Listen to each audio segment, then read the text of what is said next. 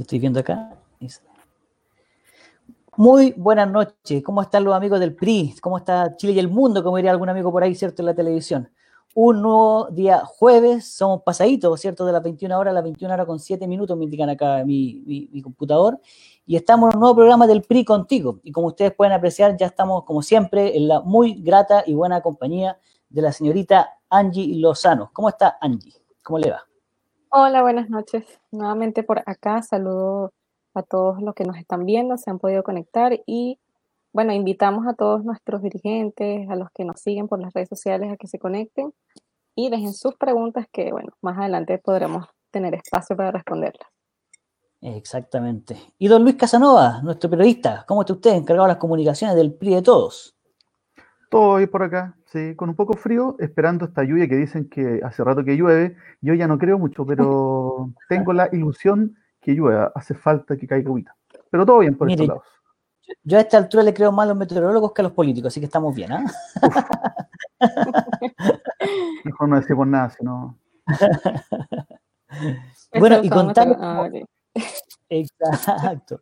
Y contarles que, como eh, habíamos anunciado durante la semana por nuestras redes sociales, Hoy día estamos con una muy grata eh, invitada, a la cual conocemos, nuestros dirigentes han podido conocer y, hablar de, cerca con ella, y la vamos a invitar de inmediato a que pase a nuestra pantalla a compartir con nosotros. Queremos hablar con la ex embajadora del presidente encargado de Venezuela, el legítimo presidente, eso vamos a conversarlo con Guaraquén, el legítimo presidente no autonombrado, como muchas personas dicen por ahí, algunos periodistas mal informados. ¿Ah? Hay, que, hay que, vamos a esclarecer esa parte ahí, pero qué mejor que lo explique Guaraquena Gutiérrez. Y le ahí está, vamos, va a aparecer ahora en pantalla. Ahí está. Hola, Guaraquena, ¿cómo estás? Hola, Rodrigo, buenas noches. Gusto eh, estar contigo. Muchas gracias por, compartir con nosotros esta noche. Y, recién lo conversamos un poquito antes. Has estado en las noticias nuevamente, igual como fue el comienzo, hace un cuánto, más de un año, ya un año y medio, ¿no? 16 meses. 16 meses. ¿Con cuántos días? un día ya está altura. Bueno, 16 meses con, un día. Con un día, mira, ya la, fecha ahí. Oye, muchas gracias de verdad que por, compartir con nosotros, con todos los, militantes, los amigos del PRI.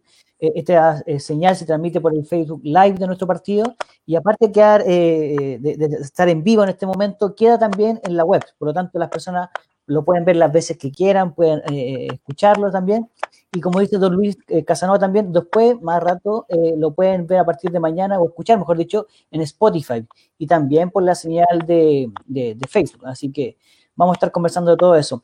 Guaraquena, eh, cuéntanos cómo ha estado, cómo han sido estos últimos días acá con la vorágine de, la, de la, prensa que te estaba buscando. cuéntanos un poquito de aquellos, estos días, estas últimas horas. Sí, bueno, hemos estado, sí, los medios preguntando las razones o, o cómo fue. Y yo digo, pienso que es por el tema Venezuela, porque justamente yo envié la carta al cuerpo diplomático con quien tuvimos más, más contacto para comunicarles mi decisión y cuál es mi sorpresa que el embajador del Reino Unido me decía exactamente lo mismo, me decía, yo también estoy hasta el 21 de junio en Chile y también se, renuncio al servicio diplomático de su país. Sin embargo, nadie, no, su comunidad no lo estaba llamando. También la comunidad la comunidad venezolana en, Chile es la más numerosa por, por, largo, o sea, son casi 500 mil venezolanos en Chile por encima de, la, comunidad peruana. Que, que, por, 30 años siempre fue la, por casi 30 años siempre fue la comunidad más grande. además de, todo lo que ha pasado con Venezuela, de, de la narcodictadura que hay. Entonces todo esto hace que haya mayor atención sobre las acciones de, los que fuimos funcionarios del gobierno y de los que siguen siendo funcionarios del gobierno. Claro que sí. Pero Guaraquena, más allá de, la vorágine del día a día, de la labor que te ha correspondido realizar por estos 16 meses y un día, como yo te lo indicaba, queremos también aprovechar esta oportunidad para que todo Chile, en cierto modo, y la gente del PRI, los amigos del PRI principalmente, puedan conocerte, porque generalmente uno te conoció por la televisión, ¿cierto? Hablando de, este, ah, de este tirano, de este narco dictador como es Nicolás Maduro, ¿cierto? Estabas también en la vorágine que mucha gente te atacaba eh, de, parte de algunos sectores políticos de acá de nuestro país, pero queremos también saber quién es Guaraquena, porque Guaraquena yo estaba viendo hoy día es una persona extremadamente joven también, se ha dedicado desde temprana edad también a la política, al servicio público, eh, y queremos conocer, eh, estaba viendo que tú eres también eh, de, un sector en particular de, Venezuela, cerca de la Amazonía, por ahí. Entonces queremos saber, ¿quién es Guaraquena? ¿Quién es Guaraquena Gutiérrez? Sí, bueno, ya días cumplo 37 años, ya queda, queda poquito. A mí me gusta mucho celebrar la vida, me encanta mi cumpleaños, me gusta celebrarlo porque creo que es una oportunidad más de, de hacer cosas importantes por el mundo, por, por ti mismo, por los demás. Eh, soy abogado, soy TCU en informática. En informática no, sé por qué dije eso, en administración. Eh, me gusta mucho trabajar con, con, personas, con el recurso humano. Eh, creo que es parte de mi vocación, lo vengo haciendo desde el movimiento universitario.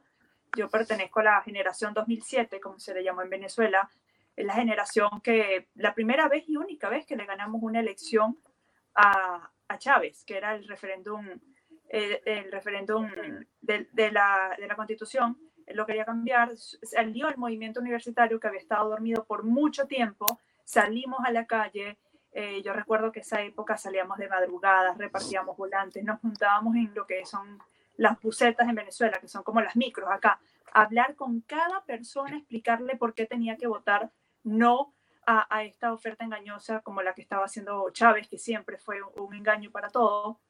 Incluso yo a, la gente de, de, de, más izquierda, que, que, lo que yo, yo puedo ser de centro izquierda, del partido donde milito, Acción Democrática, eh, yo les decía, da, vergüenza que se sientan identificados con Nicolás Maduro. O sea, da vergüenza que, que alguien pueda tener afinidad con un violador de derechos humanos, con, con, un narcotraficante, con, tráfico, con un traficante de, de los minerales de Venezuela, incluso tráfico de, de, personas. La cantidad de prostitución infantil y, de prostitución de, de, mujeres venezolanas por un plato de comida que se está dando en Venezuela en estos momentos, en la zona fronteriza, sobre todo, realmente eh, es abismal. Y esto lo nosotros desde hace 22 años, nosotros estamos luchando contra, contra esto, contra una persona que, que realmente sabíamos que alguien que llega o se hace conocer por un golpe de Estado, no es alguien que le va a generar eh, estabilidad y gobernabilidad y democracia a un país.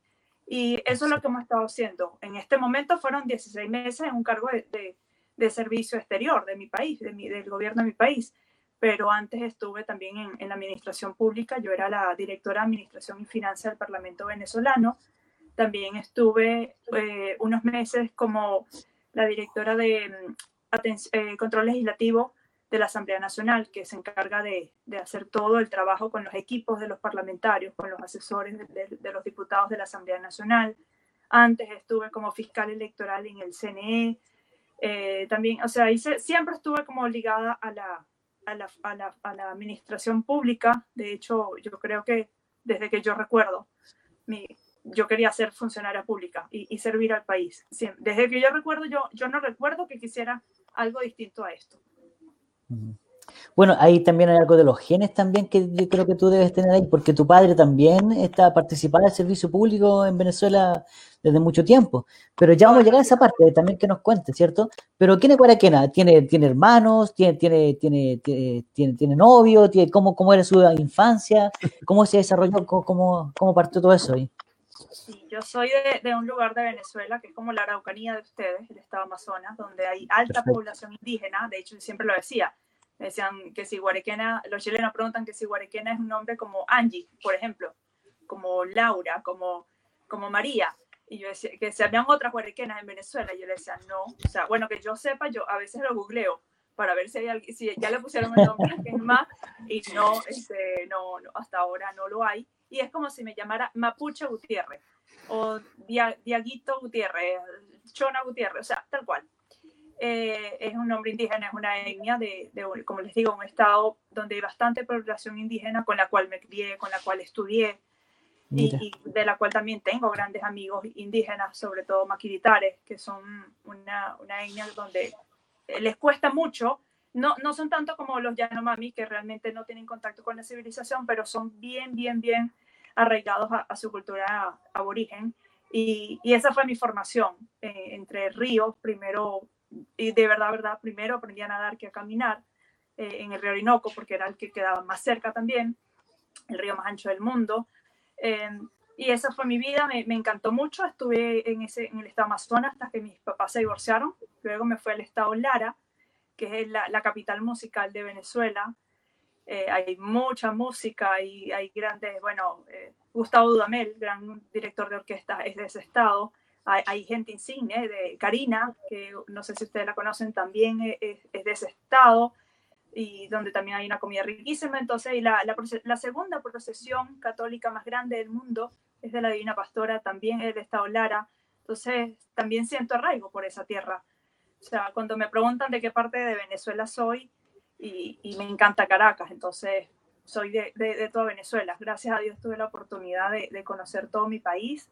Me encanta, todos los días sueño con volver a Venezuela. Yo creo que como todos los venezolanos, eh, no, nos encanta. Uno ve acá la cordillera y le parece linda y, y, la naturaleza y los cerros de Chile me encanta. A mí me encanta hacer trekking, pero extraño mucho mi país, la verdad, el calor caribeño, claro las sí. playas.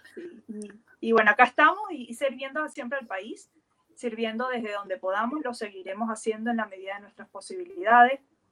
Como te dije, eh, siempre ha servido al país. Yo, yo no me veo en algo que no sea distinto a, a, a, también a dar lo que yo aprendo para que otros no caigan en populismos. Creo que en, en mi casa, por ejemplo, era tema de conversación que no se cayera en populismo, era tema de conversación en la mesa eh, enseñarnos a luchar la, la democracia, era tema de conversación que las dictaduras son malas, vengan de donde vengan, sean populistas o no, sean dictaduras estatistas o no, son, son violado, violatorias de derechos humanos. Y eso era, está bien arraigado en mí. Por ejemplo, yo incluso tengo, sí, tengo siete hermanos más. Acá en Chile tengo uno y que tiene un, un bebé, una, una guagua, ah, como dicen ustedes, ya, ya, ya, ya, ya es un cabro chico, todavía está chiquito, todavía está chico. Sí. Eh, y, y, ya está, eh, nació en Venezuela, pero está aprendiendo la cultura chilena. O sea, yeah. él dice, eh, entiende, cuando tú le dices porotos negros, ya él, él, él, en su cabeza sabe que son caraotas negras. Las caraotas. Pero sí, y, lo, pero él traduce, o sea, traduce al chileno y al venezolano, él lo, lo hace rapidito y, y, lo entiende perfectamente. Yo a veces hasta se lo hago por jugar, le, le meto otras palabras y, y lo, lo, lo, cacha todo. Y, y, siempre le estoy hablando, que no se deje embaucar por el populismo, que las cosas hay que ganárselas, que la democracia cuesta.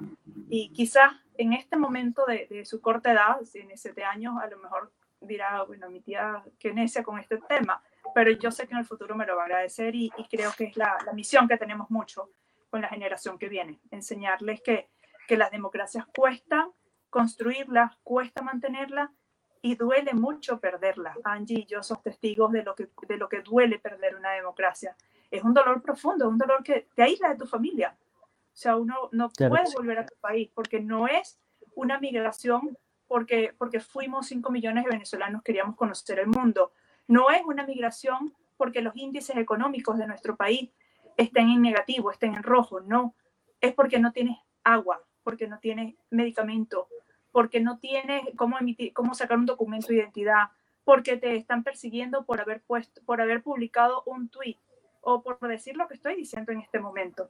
Entonces, son, es una, realmente cuesta mucho, pero yo creo que el mejor trabajo que podemos hacer todos es enseñarle a la generación que viene que, que esto es un ejercicio cívico que hay que mantener de por vida. Y qué importante tus palabras también, Guaraquena, porque eh, tú dices que lo, lo, que duele perder en el caso de ustedes la democracia, como, como ha ocurrido durante estos últimos 22 años que tú nos mencionabas. Y, y, acá en Chile también ocurre algo similar. Muchas veces, días antes, previo al tema del coronavirus que, está, que estamos viviendo en estos días, eh, estamos también con un estallido social, para otro estallido delictual, bueno, que, que está ocurriendo en nuestro país. Y muchas veces ocurre también que nosotros no aprendemos a valorar la construcción que nosotros mismos como país, como sociedad hemos conseguido. Y sin embargo, cuando llegan personajes como los que le ocurrió a Venezuela y quitan de raíz algo tan importante como es la democracia, el derecho a poder expresarse ante la ciudadanía o ante cualquier persona, y que te lo quiten, realmente uno lo, ahí valora realmente lo que uno tenía en ese entonces. Sí, así es. Yo creo que cuando acá hay, hay decisiones de instituciones contrarios al, Ejecutivo, contrario a, lo que emite la moneda, eso es saludable que haya, que tengan un, muro de contención en el, poder legislativo, que la Contraloría pueda de, decir que eso no es así, sino que eh, tomando en cuenta, eh, eh, anula alguna decisión, o toman, y, que siempre sea basado en la legalidad y en la constitución y, en el gran contrato social de un país, es saludable. O sea, no puede ser que a todo un presidente siempre le, aplaudan o le digan que sí, porque también los, eh, cuando pierde la democracia también es porque hay mucho autoritarismo o todo está centralizado. Eso también es parte de, son los ingredientes que necesita para, para perder la democracia. Exactamente. Bueno, y como dice el dicho, uno nunca sabe o, valora realmente lo que tiene hasta cuando ya lo pierde y, deja de, tenerlo. Bueno, aquí mira, quiero contarte que acá tenemos también una sección que es muy importante, que es los comentarios, las preguntas, las consultas, ¿cierto? Que quieran hacer nuestros amigos también por las redes sociales, ya que estamos está transmitiendo en vivo, ¿cierto? Por, por Facebook. No sé, Angie, si ya tenemos algunas consultas, algunas preguntas de nuestros buenos amigos de ahí de las redes sociales. Sí, este, primeramente, bueno, saludar a todos los que se han conectado y han dejado sus mensajes acá de saludando a nuestra invitada desde todas las regiones de Chile, eh, nuestros dirigentes de Valparaíso, el Maule, Arica, siempre están allí conectados. Y bueno, tenemos una pregunta de Miguel Galas desde el Maule y dice, señorita Guarequena, tengo una pregunta. ¿Le gustaría hacer una carrera política en Chile mientras Venezuela vuelve al orden democrático? ¿Ha tenido ofertas laborales? y saludos y mucho fuerza. Más que, gracias por la pregunta, más que hacer una, una carrera política en Chile, por Chile, porque la carrera política se está haciendo, es el servicio a, cualquier país o, o, al, o al, en donde uno esté, el servicio, como lo venía diciendo y, y, lo, recalcaré las veces que sea necesario, a defender la democracia, porque la, la, la democracia de Chile de Colombia, de Venezuela, de Estados Unidos, de México, es lo que va a hacer que nuestra población tenga buenas condiciones de, vida. E, este momento del coronavirus vino para, para cambiar todo. Justamente antes de conectarme con ustedes estaba en un foro sobre el, reto de Chile, el reto laboral que, va a enfrentar Chile post pandemia. O sea, todo aquel del teletrabajo, cómo crear fuentes de empleo, eh, proyectos a largo plazo que necesitan fuentes de empleo porque y, lo digo como, como ciudadana que vive en Chile, como extranjera, pero como ciudadana que vive en Chile, sí nos preocupa, nos preocupa la cantidad de desempleo que va a haber, chilenos o extranjeros. O sea, ya, ya no, no puedo hablar solamente en nombre de mi comunidad, porque ya no estoy en ese cargo, pero me preocupan como seres humanos aquellos que, que no, no van a tener un empleo. O sea, no solamente digamos empleos formales, sino algo que hacer que me genere bienestar, que me genere que yo pueda tener esos pagos y, y, eso lo vamos a seguir haciendo desde donde esté. Así que si a eso se refieren con hacer carrera política, sí, lo vamos a seguir haciendo. Una consulta. Claro. Eh, ¿Cómo es la actualidad hoy día en tu país? Porque en el fondo aquí todas todos los temas, todas las pautas, todo gira en torno al, al COVID. ¿Cómo ha sido el, el, trato, digamos, a nivel de gobierno, del chavismo, de, esta pandemia, porque también se habla de cifras que no son, de fenómenos que no ocurren. ¿Qué has sabido tú del manejo que ha, ejercido el chavismo ante la irrupción del COVID? Mira, un colega tuyo venezolano que yo admiro muchísimo, se llama Luis Carlos Díaz. Él tiene un tuit puesto, lo tenía fijo hasta, no sé, hasta hace unos meses. Decía, no importa cuando leas esto, el régimen siempre miente. Siempre, o sea, cuando tú, cuando tú leas algo emitido el régimen de Nicolás Maduro, Jorge Rodríguez, Arriaza, del Celoína, toda esta gente siempre miente. Un país que tiene 80% de falta de agua potable no puede ser que tenga solamente 150 casos de COVID, cuando una de las medidas básicas es lavarse la mano. O sea, o sea tan sencillo como eso. Y un país donde además no hay benzina, llevaron cinco buques iraníes de un país sancionado a otro país sancionado para llevar benzina a un país con las mayores reservas de petróleo del mundo. Entonces, para llevar benzina, ¿cómo va a ser posible que la gente pueda ir al médico? Pero además vas al médico y tampoco hay agua, incluso no hay especialistas, eh, como le decía en el estado especialistas médicos. Es el estado Lara, de donde yo soy, eh, tiene un estado cercano que se llama Yaracuy, que es otra región, y no había tomógrafo y no había quien lo operara tampoco. Entonces te podrás imaginar que toda una región no tenga un tomógrafo y no tenga cómo operarlo o no tengan un traumatólogo infantil, entonces, o, no tengan un, un, epidemiólogo. O sea, estos, eh, no hay forma de saber cuántos son los casos de, COVID, no hay forma de saber cómo va la curva en Venezuela, no hay forma de saber nada, porque además los muertos por COVID, que realmente son, son dolorosas todas las muertes por, en este momento por COVID, pero en, en, Venezuela se muere gente todos los días por desnutrición. En Venezuela se muere todos los días gente y mucho más de lo que se muere en Chile por COVID, por ejemplo. Entonces, no, no, no, todas las muertes de, de, cualquier ser humano por razones de, de, insuficiencia del sistema de salud y más de un narcoestado realmente duelen e indignan mucho más que, que, lo que de lo que se puede ver y, y hay periodistas, hay médicos que han tratado de, de, dar cifras distintas a las que da el gobierno y lo que les ha pasado es que han sido detenidos y amenazados.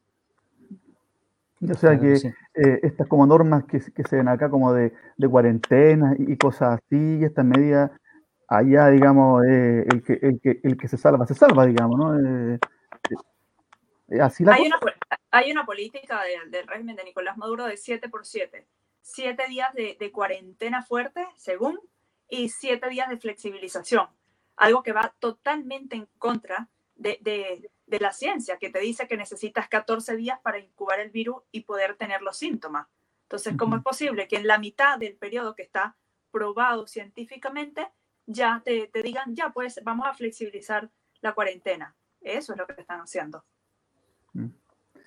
Vamos a desclasificar algunos datos. Hace poquito estuvimos con el foro de, por la democracia nuevamente acá por vía streaming también y estuvo participando el expresidente de Colombia, Javier Pastrana, eh, y también eh, estaba la primera dama legítima de Venezuela, ¿cierto? La esposa de Juan Guaidó, y justamente hablábamos de eso, porque el tema central de esa conversación de todos los países de Latinoamérica nos, se centró en cómo estaba manejando cada país el tema del coronavirus.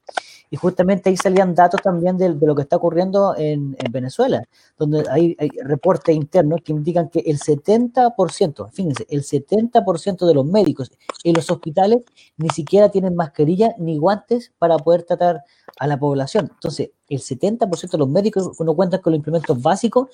¿Cómo podemos esperar cómo esté la población finalmente? Incluso también había un reporte de que habían personas que entraban a Venezuela, ¿cierto? Que se estaban devolviendo, justamente muchos de Colombia, del de Ecuador, o algunas personas que de Perú, ¿cierto? Siguieron hacia, hacia Venezuela, eh, por distintos motivos, que, las complicaciones que generó el coronavirus, entraban también y no a todos se les mandaba en cuarentena o se les hacía seguimiento, por lo tanto, eventualmente puede haber muchas personas que llevaban el virus, por decirlo así, al interior de Venezuela, y ahí tampoco había una medida restrictiva o sanitarias que, que impidiera que la población en general fuera contagiada. No, incluso Nicolás Maduro le dijo que eran a, a estos venezolanos que, que, devolvían que eran armas biológicas manipulados por el, por el presidente Iván Duque, el presidente de Colombia, que eran los que iban a Venezuela a contaminar a las personas, pero con, con, todo, un, con todo un programa, con toda premeditación y alevosía, como armas biológicas. Imagínense que, que unos chilenos le digan que no pueden volver a su país porque son armas biológicas. O, otra violación más a los derechos humanos de los venezolanos. Exacto, es increíble, hay, países y con mucho respeto, bueno, acá no somos, somos diplomáticos tampoco, pero habían países como por ejemplo el Perú también que le impedía a sus propios eh, nacionales ingresar a su propio país y estaban un montón de más de mil, dos mil peruanos varados en Arica y no podían cruzar la frontera porque habían cerrado la frontera, o sea, realmente son cosas que a veces uno no la entiende por lo menos, porque acá Chile también se tomaron restricciones en ese sentido, pero cualquier, no solamente chileno, cualquier eh, chileno o extranjero con residencia permanente en Chile podía volver a su hogar, con las medidas obviamente de cuarentena que correspondía, todo lo demás, pero que no te dejen volver a tu propio país y que tengan palabras como la que mencionó este dictador y este tirano, realmente son impresionantes. Sí, sí, Bolivia, Colombia, Perú, creo que eran países que, no sé, Ecuador, no estoy segura, que, que limitaron el regreso, el retorno de, de sus connacionales. Sin embargo, todos estos países, excepto Venezuela, atendió el teléfono y dijo, bueno, sí, ya, vamos a darle que hagan la cuarentena en Chile y, y luego se vengan. A, lo, a la claro. comunidad venezolana no se les ha dado esa opción, ni siquiera. ¿Qué hay, de, qué hay cierto que, que, hubo un acuerdo político entre, entre el chavismo con, con parte de la oposición para tratar el, esta enfermedad? Salieron hartas como notas en, lo, en, los medios. Claramente uno sospecha de entrada, pero ¿eso pasó o no? No, no, no fue un acuerdo. la Asamblea Nacional le, le, pidió a la OPS y la OPS aceptó que fueran ellos quienes administraran la ayuda humanitaria y, los insumos para, para, para, evitar el COVID, para que, fueran, para que cuando entraran a Venezuela los, los administrara directamente el equipo de la OPS en Venezuela. ¿Y no, qué pasaba antes? La Cruz Roja le daba todo al Ministerio de Salud de Nicolás Maduro. La OPS enviaba eh, cualquier insumo y se lo daban al gobierno de Maduro. Eh, la ONU lleva insumos de ayuda humanitaria y se lo entrega al gobierno de Maduro. ¿Y qué hace el régimen de Maduro? A través del, si tú no tienes un carnet de la patria o no estás inscrito en los consejos comunales, que, que son unos, unos, unos, unas figuras que existen para control social, tú no puedes optar a, estos insumos básicos de, higiene o insumos básicos de ayuda humanitaria que llevaran estas instituciones. ¿Qué logró la Asamblea Nacional? Que fuera la OPS quien los llevara y los administrara. Y el régimen de Nicolás Maduro no le quedó más otra opción que tener que firmar este acuerdo, de que, de que así fuera. Y, fue un acuerdo y la forma en que la OPS aceptó esto es porque se le recordó a la OPS que que les guste o no a, muchas instituciones internacionales, eh, tienen que aceptar que la Asamblea Nacional es un poder legislativo y está en su periodo constitucional y mientras esté vigente, pues le iba a declarar que era, era ilegal la entrada si no la administraba directamente ellos. Entonces, como que de acuerdo fue como, fue como obligatoriamente hay que decir que, fue un acuerdo, pero ya, se entiende. Eso fue lo que ocurrió.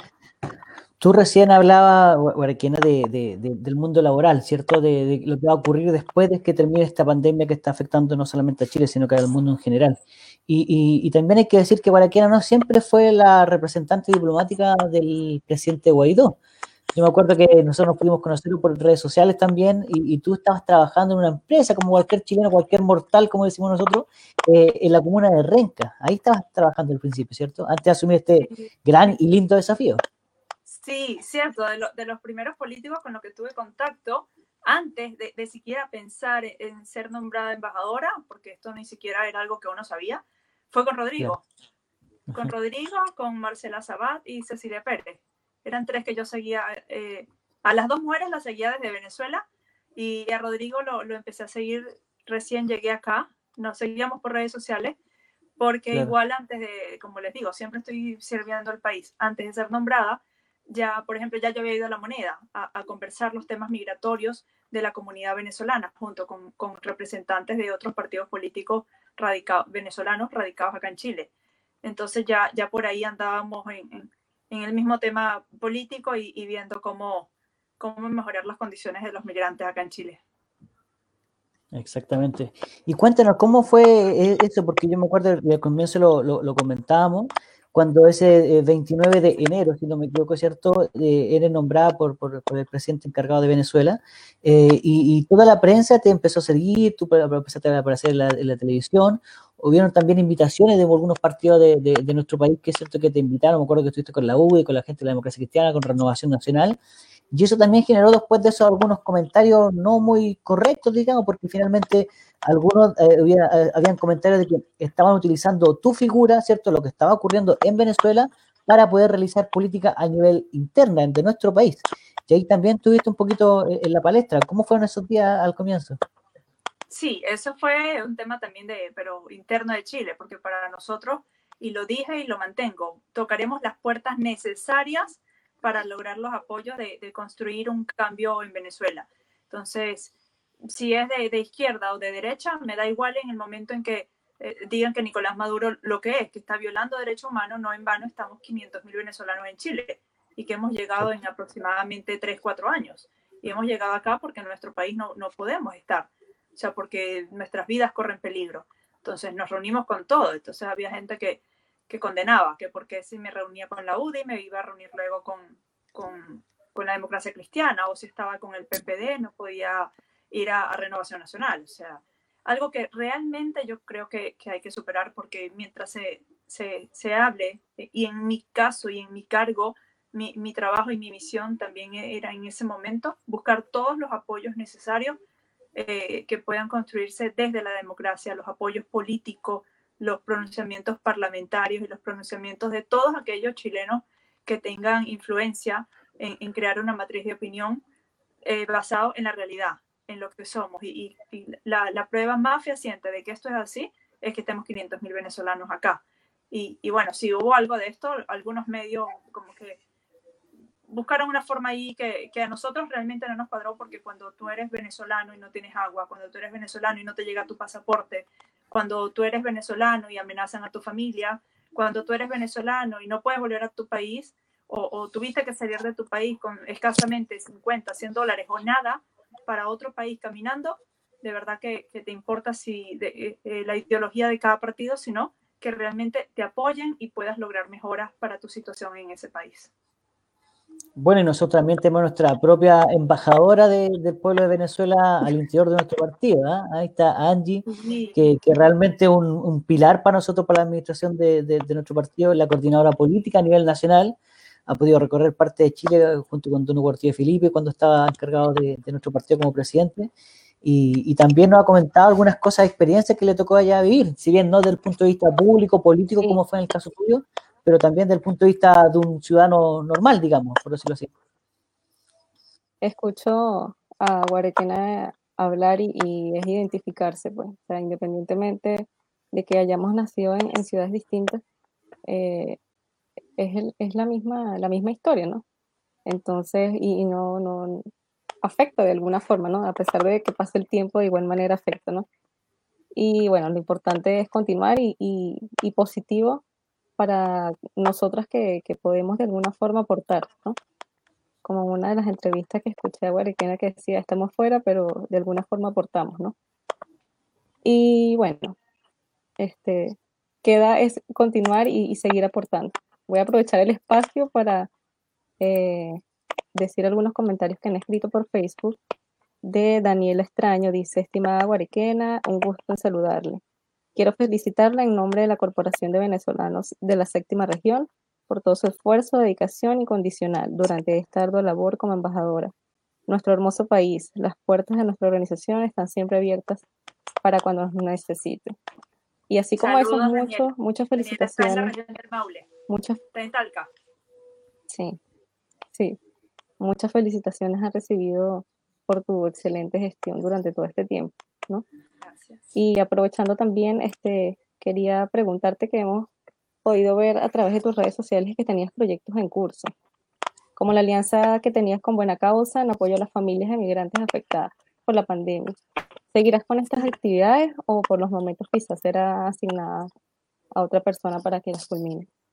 No, seguimos, seguimos activos con, con esta con esta campaña con Buena Causa, buenacausa.cl, la campaña se llama Buena Causa por Venezuela, recibiendo eh, donaciones en, metálico para hacer mercados y entregar unas bolsas de, de, mercado bien completas, de verdad, gracias a Dios se, se, han podido dar. No son muchas, pero las que se dan son completas, o sea, tienen, tienen realmente de todo y en una cantidad bien variada. Eh, la, la, ya vamos a entregar por estos días, ya no será esta semana, creo que es la semana que viene, ya están listas una entrega que la vamos a hacer en la parroquia de los Sacramentinos para 60 familias. Sabemos que es insuficiente, sabemos que no es mucho, pero trabajamos con donaciones y, y bueno, que están cargadas de corazón, que es lo importante. Guarequena, eh, sí. bueno, en octubre del año, año, pasado empezó un proceso que a, a nosotros nos, nos, nos, impactó bastante, ¿no? Eh, ¿cómo, lo, ¿Cómo lo viste tú, que venías, digamos, de, de, una cosa bien complicada también en tu país y te encuentras acá con, con esto que se llamó como estallido, ¿cierto? Eh, mucho se ha dicho, harto debate, gracias, entre comillas, al, al COVID esto está un poco parado, pero, pero, puede que vuelva después. ¿Cuál es tu visión desde afuera, pero inserta en la política diaria de acá, de esto que está pasando en Chile también? Sí, en Venezuela, cada país tiene, tiene sus procesos eh, distintos, ¿no? Es como los seres humanos, cada, cada quien, por, por, más que tengamos eh, una misma enfermedad, o sea, cada, quien, el, cada organismo reacciona distinto. Igual pasa con los países, sin embargo, hay síntomas que se parecen. En el año 89, nosotros tuvimos en Venezuela lo que se llamó el Caracazo, que fue una, una explosión social también, por, eh, comenzó por la alta de la gasolina en ese momento. Pasado 22, pasado 22 años nos dimos cuenta que, que, no era solamente el aumento de la gasolina, porque ahora también la benzina en Venezuela la cobran en dólares, a pesar de que la moneda en curso nacional es el bolívar, y la cobran creo que es a 5 dólares el litro de manera oficial, aun cuando el salario mínimo son 2 dólares mensuales, al equivalente. Y, y, el país no se levantó y no estalló como hace, como hace desde el año 89.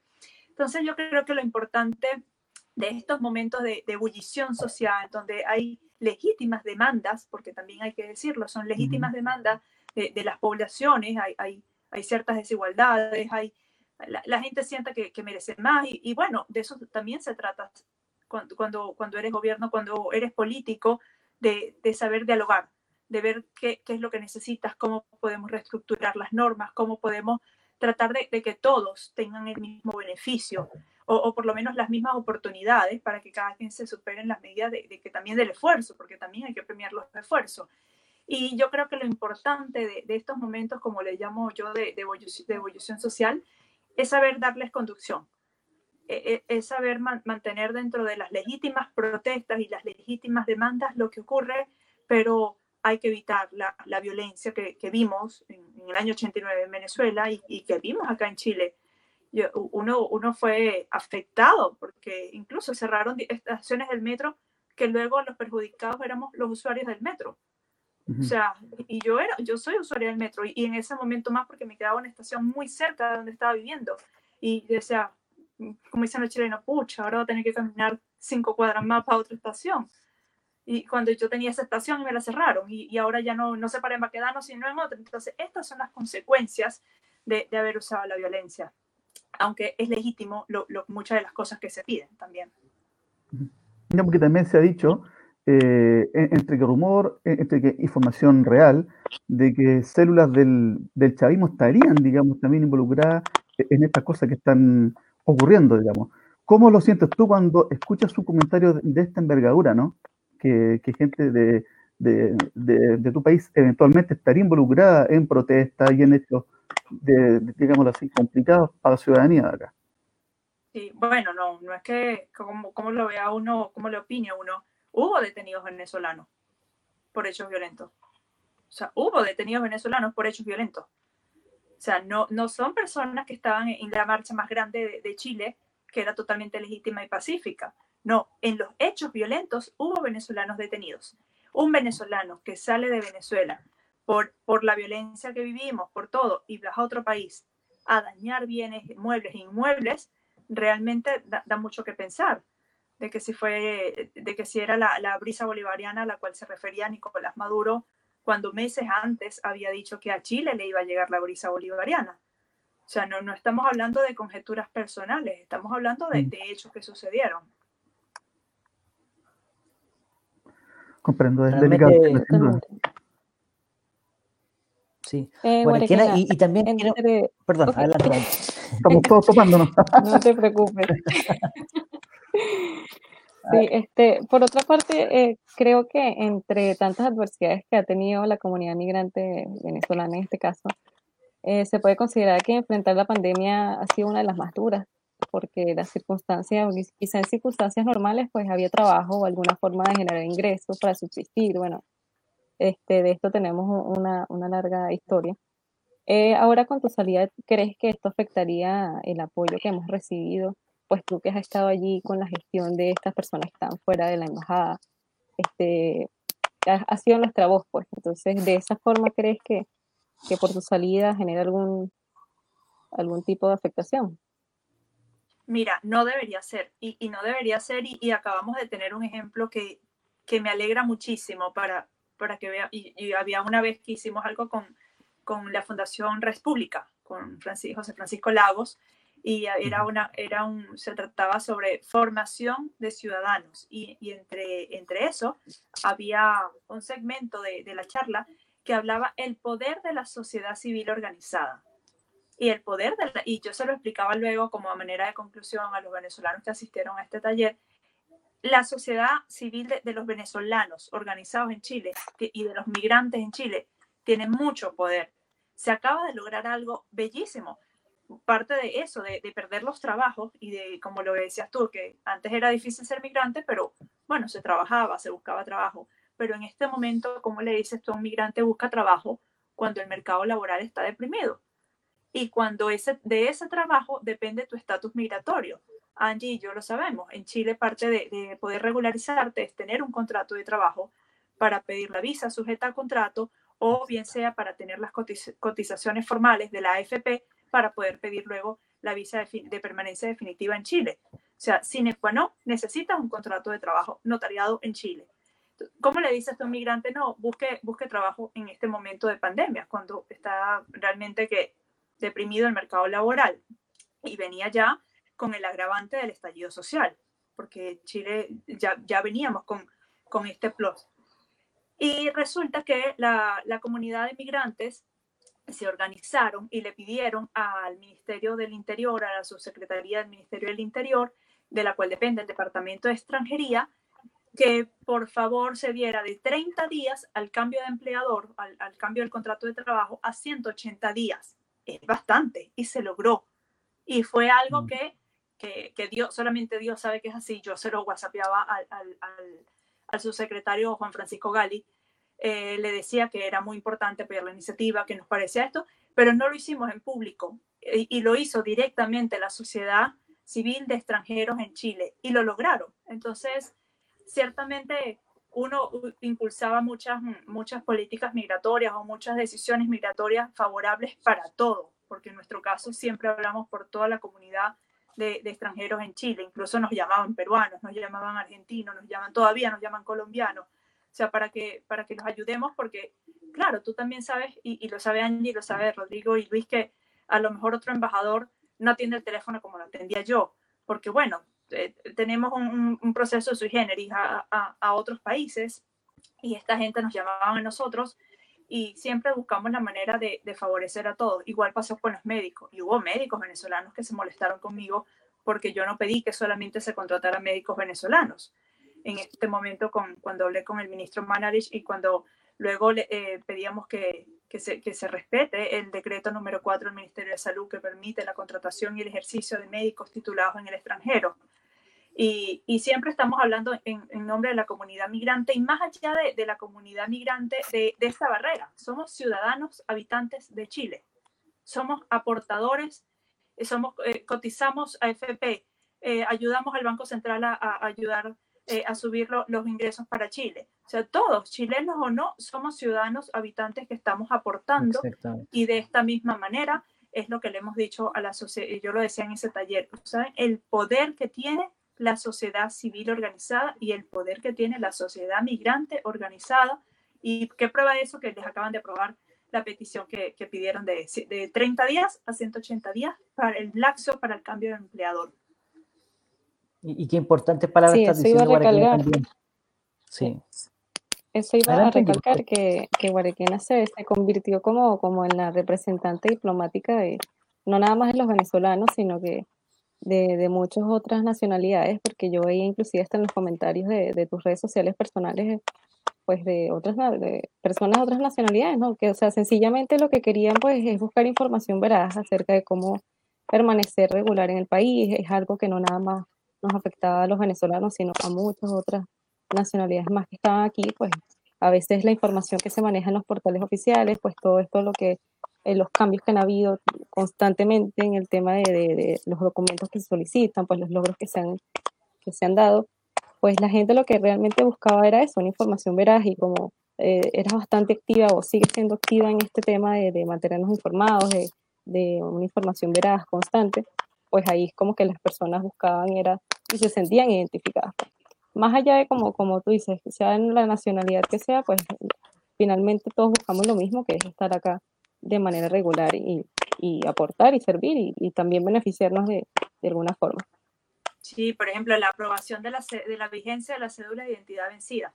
Eso fue para todos los extranjeros en Chile y, y desde un inicio lo que, que lo empezamos a pedir, eh, lo empezamos a solicitar tomando en cuenta las demoras del Departamento de Extranjería, que sabemos que son unas demoras porque no tienen el presupuesto para aumentar la capacidad del departamento, le decíamos, bueno, ya que se están demorando mucho, por lo menos que le den vigencia a las cédulas de, de identidad de, de, los extranjeros que se han vencido. Y eso fue para todos los extranjeros, no es solamente para venezolanos.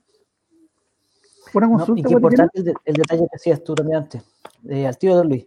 El detalle que tú hacías hace poquito rato, en el sentido de que hoy día todos los extranjeros, todos, y sin, sin distinción de nacionalidad, están aportando a Chile, porque pagan también los impuestos como lo pagamos todos los chilenos. Cuando tú vas a comprar un kilo de pan, por poner un ejemplo, a pesar de que a ustedes les gustan mucho más la arepa, ya lo tengo claro, ustedes están eh, también pagando el IVA, pagan todos los eh, impuestos como lo paga cualquier chileno en cualquier sentido. Y también aparte de eso, y tú bien hablabas del caso de los médicos venezolanos, vienen a aportar sus conocimientos que al Estado chileno, y el Estado, siempre yo repito esto, no son las paredes de los edificios públicos, somos nosotros mismos los ciudadanos que pagamos nuestros impuestos, a nosotros nos costó cero peso la preparación de ese profesional que hoy día está en cada CEFAM, en cada consultorio, en las comunas más populares de este país y también en los hospitales que nos están atendiendo a nosotros. Y hoy día nos vemos beneficiados toda la comunidad de nuestro país, sin distinción, chileno y extranjero, justamente de los conocimientos y del trabajo que en situaciones complicadas, como la que estamos viviendo hoy día en medio de esta pandemia, ustedes están ahí. Por lo tanto, es importante eh, valorar el aporte significativo que hace la comunidad también extranjera en nuestro país. Y hace rato también, así como muchos defienden algunas cosas, ¿cierto? Morales que, que son del siglo pasado, también hay que decir que la, la que me suena un poco cliché esta frase, pero pucha que es cierta. Hoy día las fronteras solamente existen en, en los mapas, porque las grandes producciones de, de, de, las cosas que producimos con manos de chilenos las consumen en todas partes del mundo y viceversa. Y ese es un gran aporte que hace la comunidad extranjera venezolana y también de otras nacionalidades acá en Chile. Sí, formar a un, a un médico en Chile eh, le, le, cuesta al Estado chileno 200 millones de pesos y seis años. Además de, de, del costo económico es el tiempo. Seis años invirtiendo 200 millones de pesos. Estos venezolanos y, bolivianos y, colombianos y, otras nacionalidades están viniendo acá a aportar el conocimiento de la medicina, sobre todo en este momento de pandemia, y a cero costo y, al, tiro, como dicen ustedes. O sea, no, no, no tiene que esperar seis años para formarlo. Entonces, es importante que, los tomaran en cuenta y, que saliera esta resolución del, Ministerio de Salud que salió y, se aprobó. Y una de las cosas que nos llena de, de mucho orgullo, hablando de, de, la regularización migratoria, cuando decimos que, que aportamos económicamente a Chile, lo decía el Banco Central de Chile, la comunidad extranjera aportó muchísimo y de esa comunidad extranjera, y, y, dicho por el DEN también, la que más se regulariza, la que más acude a hacer cualquier solicitud de visa es la venezolana. O sea, al venezolano le gusta, es una necesidad de estar legal. No, no somos una claro. comunidad acostumbrada a, a, estar pasando por pasos ilegales. Claro que los hay, pero el venezolano siente la necesidad de, de tener su, sus su, sus cotizaciones al día, de tener su cédula de identidad vigente, de tener un crédito en el banco, de, de poder optar a una vivienda propia. Entonces, esas, eh, esas acciones de los venezolanos de bien nos llenan de, de mucho orgullo. Sí, Yo te preguntar por los, por, los, por los chilenos, pero en particular por los políticos que tú has tenido que conversar y confrontar también. Eh, ¿Cuál nombre te queda, digamos, de, de, de, todos los presidentes de los partidos que has ha conversado con parlamentarios, con gente de gobierno? Si, si, tuvieras que nombrar cuatro o cinco que más o menos, dices, chuta, estos personajes son importantes y aportan en el debate diario. ¿Hacia dónde iría tu, tu mirada? Aparte del PRI, obviamente. No, le respondo... El PRI está arriba, eh, otro nivel, son los otros. Chuta, no, no puedo, no puedo. O sea, son, son muchos, son muchos, muchos que, que hay, que hay que agradecerles algunas palabras que tuvieron con, no, no conmigo, con, con, el país, con Venezuela, con la democracia. Incluso gente del Frente Amplio también, cuando condenaron la, la dictadura de Nicolás Maduro, tardó un poco, pero lo hicieron y, y eso se lo agradecemos muchísimo. Les agradecemos muchísimo y, agradecemos cada palabra, cada, cada apoyo, cada publicación que hicieran cada vez que el Congreso de Chile, como les digo, que, puede ser distinto, al gobierno que reconoció el presidente Juan Guaidó, pero eh, emitían un proyecto de acuerdo en apoyo a, la, a, la, gesta democrática que se está haciendo en Venezuela. Así que, son muchísimos, de verdad, que no, hay uno que se me pueda quedar por fuera. Puedo decir que Rodrigo Caramori fue el primer hombre político que, que empezó a seguir en las redes antes de ser nombrada embajadora. Podemos, eso sí lo podemos decir, eso es verdad. Ya tenías tu bueno, faceta ahí pública. Días, en estos días te han, te han llamado, ¿no? Los, los mismos que, que estuvieron contigo, que, que, que, sacaron fotos contigo al comienzo, tras esta, esta salida tuya de, de, la, de, esta, de este puesto, digamos, te han llamado para darte el apoyo o el tiro más que te, te ha dado todo este espaldarazo en los medios, al menos en las redes también? Sí, algunos sí, otros no, otros lo, lo han hecho a través de terceros, otros, le han, otros lo han retuiteado o lo han puesto en, en público, otros por, por, privado, otros por llamada directamente. Y, y de verdad que, que agradecida por, por, la, por, por las palabras que han podido tener y también entendiendo los que no los han hecho porque Chile también está metido en, en sus problemáticas que, son bien difíciles y por estos días ha, estado el Congreso también bien activo. Sí.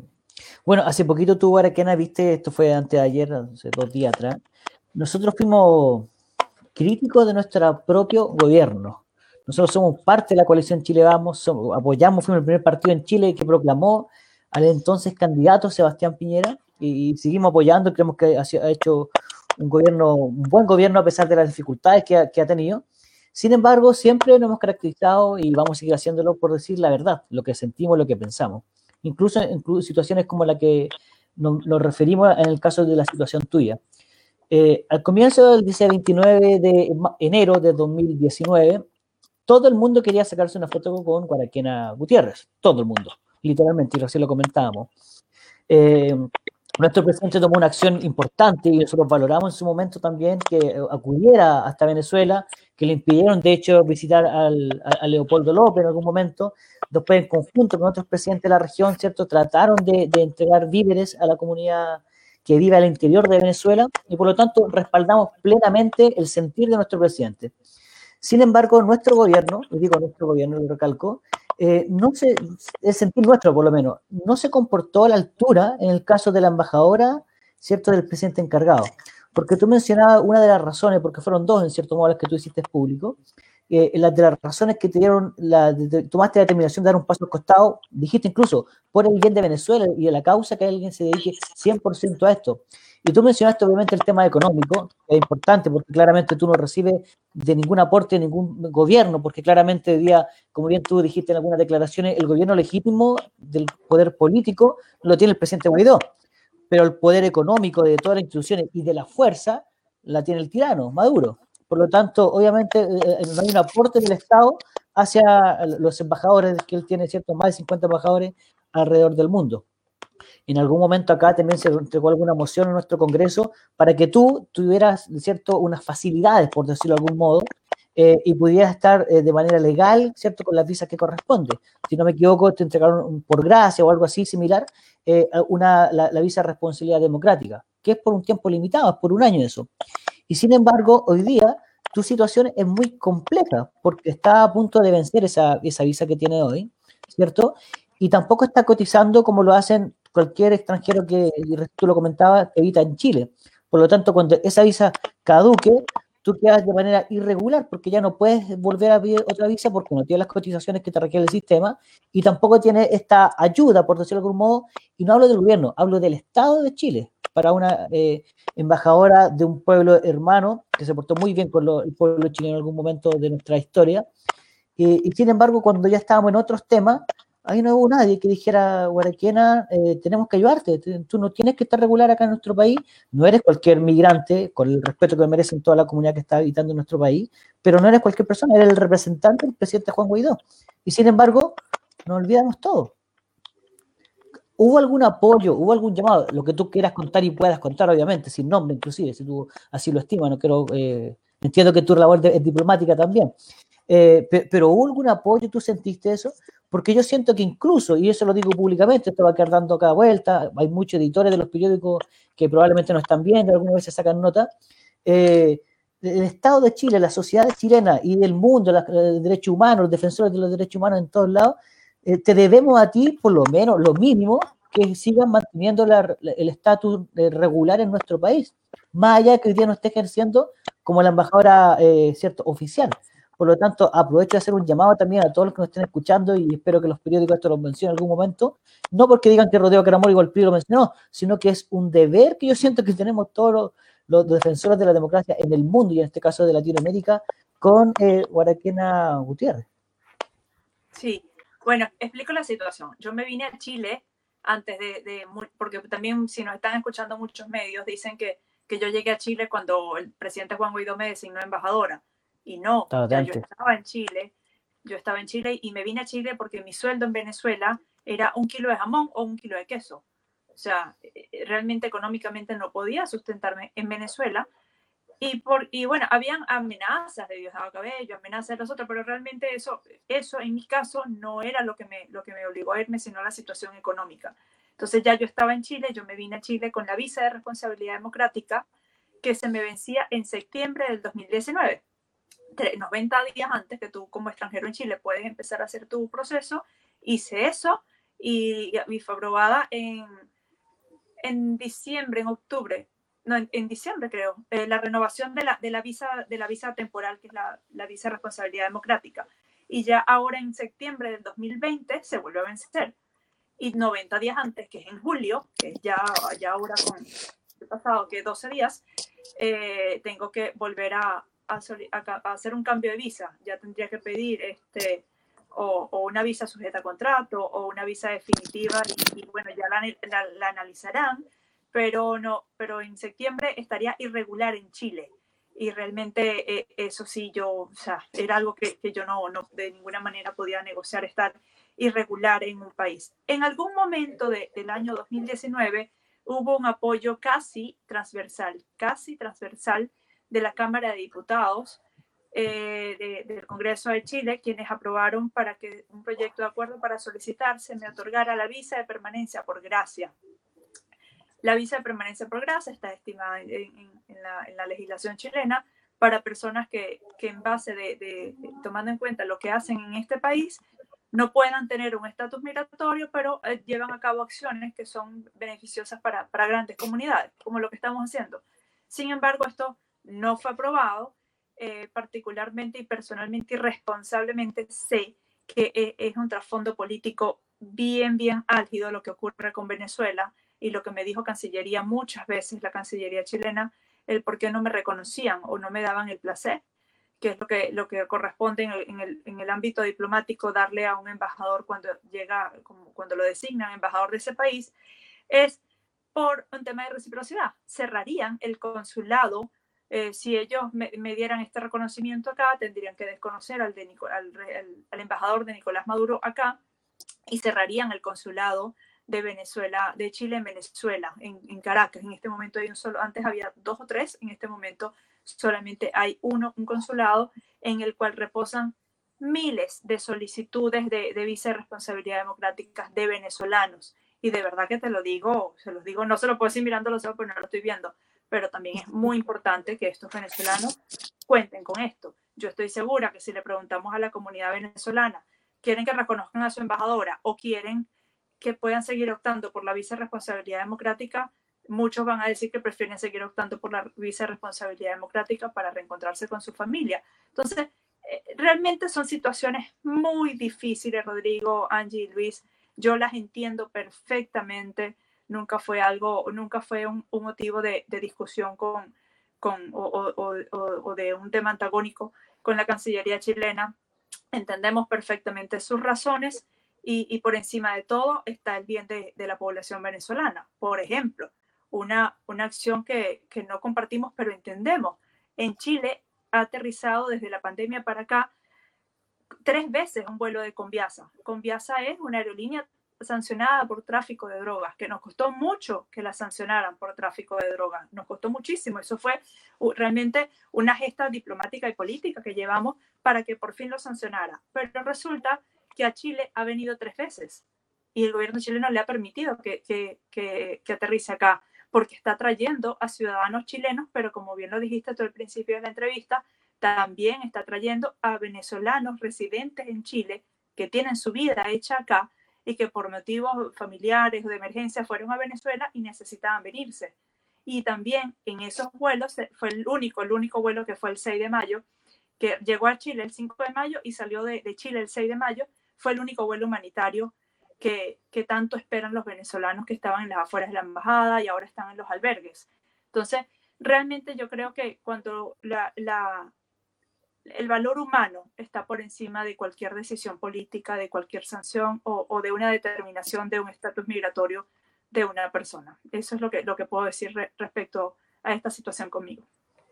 Sí, y también hubo muchas malas eh, eh, frases por ahí alguna parte donde hablaban de que tú eh, recibías al comienzo, fue esto de tu nombramiento, ¿cierto? Como una especie de, de, sueldo, salario, como quieran llamarlo, ¿cierto? De parte del Estado chileno, cosa que tú dependiste de, de, inmediato y claramente eso nunca lo pudieron comprobar y, eran otras cosas más de, de, algunos personajes, ¿cierto? Que quieren ensuciar tu, tu notable labor hasta el día de hoy. Que, que sí, eh, al principio hubo, hubo personas, eh, políticos y, y, algunos académicos de Chile que, que, introdujeron en Contraloría que se hiciera una investigación por los, por los honorarios que me pagaba la Cancillería en ese Fueron dos, dos abogados del Partido Comunista, hay que decirlo con todas sus letras, ¿cierto? Dos abogados del Partido Comunista que hicieron esta acción. Sí, y, y, eso lo que, lo que conlleva es a un gasto de la Contraloría, investigando algo que ellos saben que es falso. Entonces estás, estás poniendo al Estado chileno a gastar dinero en algo que tú sabes que es falso. Pero ellos quieren ganar también algún, algún titular, alguna noticia, alguna cosa que queda en, la red cuando uno googlea tu nombre, ya aparecen estas mentiras, ¿cierto? Que finalmente quedan ahí dando vuelta por, por mucho y largo tiempo. Es mm. parte del juego de, histórico de, de, algunos sectores eh, también, y Chile no es la excepción en este caso. Sí, como también, eh, como también decían medios, como yo lo dije, pagados por el G2, eh, eh, el, cubano y el venezolano, los, los, malos de Venezuela y de Cuba, porque el pueblo cubano es bueno y el pueblo venezolano son buenos, trabajadores, alegres, solidarios, y también y, otros difamadores de oficio, que decían, decían que yo había dado unas declaraciones a Cooperativa, un radio chileno, Ah, sí, eh, sí eh, diciendo que había un descontento con, con, el presidente Juan Guaidó, un descontento con la Asamblea Nacional, para nada. Eh, mi, mi, compromiso está intacto con lo que hacen, están arriesgando muchísimo, muchísimo. Y, yo digo, el cuerpo no puede, no puede engañar. El presidente llegó con el cabello casi negro y hoy en día lo tiene casi gris. Entonces, es, eso denota que realmente es un sacrificio lo que se está haciendo. Y así muchos parlamentarios han bajado de peso muchos parlamentarios tú los ves demacrados. Y sin embargo, también se lo decía a un, a, un compañero de partido mío que, me escribió unas palabras muy bonitas en tweet. Le decía, mira Guido, a lo mejor se nos va la vida en esto. A él y a mí que somos, eh, yo voy, como les digo, voy a cumplir 37 la semana que, eh, la otra semana y él tiene un poco menos que yo, tendrá 34, 33 y le decía quizás a, la generación de nuestra, eh, creo que Angie es un poquito menor, pero a lo mejor también no veremos la Venezuela libre, porque no, no puedo decir eh, ese optimismo que tienen otros venezolanos que dicen, el próximo diciembre nos comemos hallacas en Venezuela. Hallaca es nuestro plato típico que se come en diciembre en familia. Y lo que quieren decir es que van a volver a, Venezuela a estar en familia. Yo no lo veo tan cerca. Pero, pero, pero así como no lo veo tan cerca, sí veo muy de cerca que hay que seguir comprometidos en el cambio, en hacer democracia y en cuidar las democracias de los países vecinos. Eso también es muy importante para que Venezuela pueda lograr la, la, la que, la de él, la, de, la, la nuestra. Y también siempre lo digo, Venezuela está así porque se permitió Cuba. Si el mundo entero no hubiese permitido Cuba, Venezuela no estuviera como está. Eh, a nivel más, más, más amplio, eh, hay teorías, ¿no? ¿qué, qué, va a pasar, digamos, cuando se acabe la cuarentena y, entre comillas, estemos normales? ¿Ya? Eh, hay gente que lo mira de forma optimista, un, un, mundo mejor, más humano, más social, y otro como Silvio Rodríguez dice que no va a cambiar nada y que ya estamos mal hechos, mal criados y que vamos a ser como éramos antes, a nivel social, humano, familiar. ¿Qué cambio tú crees que va eh, a, digamos, a, ocurrir cuando seamos un, tantito más libres nuevamente, estemos en las calles con nuestras actividades públicas cuando se termine o algo así esta pandemia, digamos. ¿Cómo tú lo ves, así como socialmente? Bueno, eh, eh, yo creo que en Chile se están dando, y digo Chile porque estoy acá, a lo mejor también hay en otros países, pero, pero el seguimiento a la, a la política interna se lo estoy dando a Chile porque estoy acá. Y veo que hay bastante foros y bastante preocupación, sobre todo en el tema laboral y, y económico, de cómo prepararse para, para, el, para el Chile o, el país o el sistema post pandemia. O sea, van a haber muchas, eh, muchas empresas también básicas se dieron, se dieron cuenta que a lo mejor no necesitaban tanto personal, porque lo, lo, han visto ahora, que están en su casa y, la empresa sigue funcionando. Pero entonces hay que crear una fuente de empleo para esas personas. Yo creo que que empezar a ver lo que, lo que va a pasar luego y cómo lo vamos a afrontar es una buena manera de que no nos impacte tanto cuando tengamos que, que, que de una u otra forma flexibilizar la, las reuniones sociales, flexibilizar eh, la asistencia al trabajo, usar, eh, usar el transporte público, volver a las escuelas. Me preocupa, yo como, como no tengo hijos, pero como, como tía de un niño de 7 años en Chile, me preocupa mucho el tema escolar. Estudia en una escuela subvencionada y hasta ahora no ha tenido clase todo este tiempo. Mañana va a haber la primera clase en todo este tiempo, o sea, prácticamente tres meses de, de un año escolar no ha tenido clase. O sea, e, eso realmente es preocupante y, y creo que desde el, de, desde el, punto de vista de, de, de, educación básica hay que prestar mucha atención porque esa es la generación que viene luego de nosotros. Y, y, este nació en Venezuela, pero se está criando en Chile, prácticamente va a ser un ciudadano chileno. Entonces, el Chile que viene, ¿con qué va a contar? ¿Con cuál generación realmente se están preparando? Y desde el punto de vista laboral y económico, y, y, y, sanitario. Yo creo que por largo tiempo debemos entender que tenemos que tener protección y, y usar mascarilla y usar guantes y usar antibacterial y, darnos cuenta que también esto que estamos haciendo en este momento, e, esta, estas cuatro imágenes, va a ser nuestra vida por mucho más tiempo.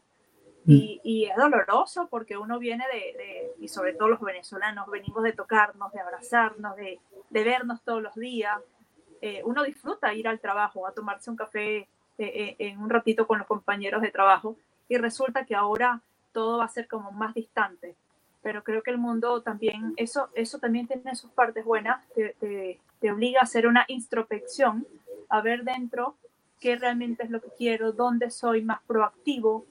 También viene, ahora se va a dar un, una discusión que ya venía en Chile antes del, del estallido social, las 48 horas, las 44 horas, las 6 horas, o la productividad, los horarios por productividad y no solamente por estar sentado en un puesto de trabajo. E esas son discusiones que, que, hay que retomar porque realmente cuando se levante, cuando yo creo, la, la, la, curva en Chile como que sigue subiendo, pero cuando empiece a bajar, que ya podamos estar otra vez en, en, en nuestro sistema como era siempre, yo creo que estas conversaciones hay que tenerlas ganadas, hay, hay que ir abonando a estos terrenos. Pero en lo humano, en lo personal, ¿tú crees que las personas van a vivir un... Es cierto, estamos en un estado anormal, ¿cierto? Alterado, estresado, etcétera. ¿Vas a ver tú a, a, a personas que van a, a, digamos, a experimentar otra forma de ser? ¿O esto es una cosa que cuando estemos más nuevamente en las calles va a ser como un retorno paulatino a lo bueno o, o, o malo que éramos antes? Eh, digamos, en, lo, en, lo, en, la, en, la, en la introspección. ¿Cómo crees tú que va a salir la gente en lo, en lo, individual tras esto que está pasando? Yo creo que eh, eh, de, debe haber bastante intervención de, del Estado, bastante intervención de, de, los gobiernos, de las alcaldías, para no permitir que salga masivamente, que, que, la, que la normalidad vuelva masivamente, porque hay que ir midiendo como, como termómetros sociales, el termómetro de, de la epidemiología, ir midiendo realmente cómo van a ser los nuevos infectados o si el virus va a tener, recordemos que ahora estamos en invierno, pero ya para octubre, para noviembre, va, las temperaturas van a aumentar. A lo mejor esto también tendrá que ver y ya para esa época es más fácil salir. O sea, yo creo que, que, hay que ir midiendo poco a poco lo que se puede, cómo, cómo es el efecto, porque si, salí, si levantan toda la cuarentena de, de, un, solo, de un solo golpe, creo, creo yo, salud, creo yo que no, sé, no, no Hablando de contagiados, Dios mío. Sí, tenemos que hacer la, prueba. Y creo yo que realmente hay que ir midiendo esto. No, no lo sé, no, no soy científica. De hecho, estudié humanidades. No, no, hubo, o sea, no, hay, hay cosas de ciencia que no las sé, pero por lo que hemos visto en otros países es que tiene que ser muy paulatinamente para que no vuelva a haber también reinfectados, porque no todo aquel que tuvo COVID eh, no le va a volver a dar se puede volver a infectar también. Así es. Señorita Angie Lozano, ¿le quedan algunas preguntas ahí de, de, nuestro económico que nos están siguiendo por las redes? Sí, seguimos dando los saludos de algunos de nuestros presidentes regionales. Nos saluda saludos Pedro Sangüesa. Nos saludan desde Bio Bio, Pedro Sangüesa, Gonzalo Arruede de los Ríos y nuestro presidente regional de los Lagos, Rodrigo Toledo. Tenemos una pregunta acá de Cintia Angulo, ella es de una dirigente de, Arica, y eh, dice, eh, buenas noches, tuve la oportunidad de conocerle el año pasado cuando asumió como embajadora y la presentaron en el Departamento de Extranjería en Santiago. Después de un año, ¿cómo, ¿cómo siente usted a la comunidad migrante en relación al mundo político en Chile? Me refiero a la participación y a la tendencia. ¿Cómo siente usted que nuestro partido de centro puede representar a este poder, a este movimiento migrante? Bueno, que más que tienen una coordinadora política inmigrante. Eh, eh, es- yo creo que, que siendo Chile un país de, de, de, ¿qué? 18 millones de habitantes, teniendo 1.5 extranjeros, yo creo que es importante, fundamental, que cada partido tenga, cada partido político, de la tendencia y de la ideología que sea, de, extremo a extremo, de centro a centro, tenga políticas y tenga extranjeros dentro para que le den una mirada muy nítida de cómo vive la, la, sociedad migrante en Chile. E- eso es importantísimo. Es lo que veo que, deben tener los partidos acá en Chile. Y la sociedad migrante la veo mucho más empoderada. Como les dije, acaban de lograr que ellos solos se organizaron y pidieron la, la extensión de, del cambio de empleador de 30 días a 180 días y lo lograron. Y no hubo un parlamentario detrás, no hubo un embajador detrás, no hubo eh, un, un político de Chile detrás, fueron ellos solos. Y eso es lo que estoy viendo, eh, que la sociedad civil organizada se, se haga cargo de sí mismos también. Eso es importantísimo, que los ciudadanos entiendan que no todo es responsabilidad de los políticos. Ya llevamos un poquito más de una hora, con 10 minutos, ya conversando con Guaraquena. Eh, no te estamos despidiendo, al contrario, nos quedan algunas par de cosas importantes que conversar contigo.